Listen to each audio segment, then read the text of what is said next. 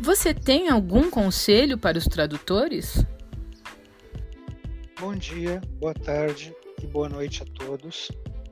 Aqui estou eu novamente, o Jorge Rodrigues, respondendo a pergunta 6, a última pergunta que me foi encaminhada do trabalho de conclusão de curso de Felipe Pazello e colegas.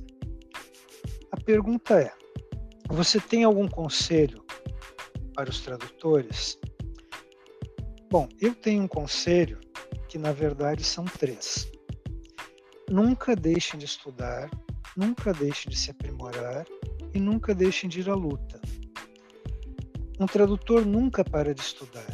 Como eu já mencionei antes, a cada hora de idioma estrangeiro, no mínimo duas horas de português. Ler muito, se manter sempre atualizado, enfim, nunca ficar para trás. E sempre e nunca deixar de se aprimorar.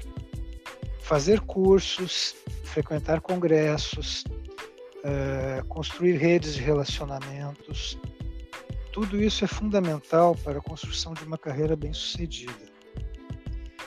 E nunca deixar de ir à luta, ou seja, prospectar clientes diariamente, fazer contatos, enviar currículos, fazer testes.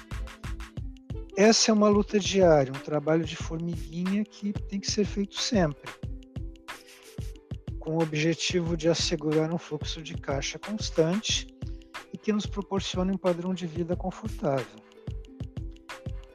Bom, eu acho que é isso.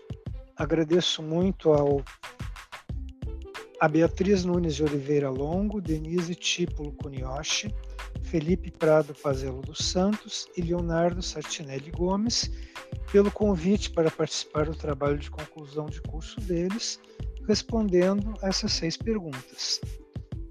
Desejo boa sorte a todos e bom início na profissão.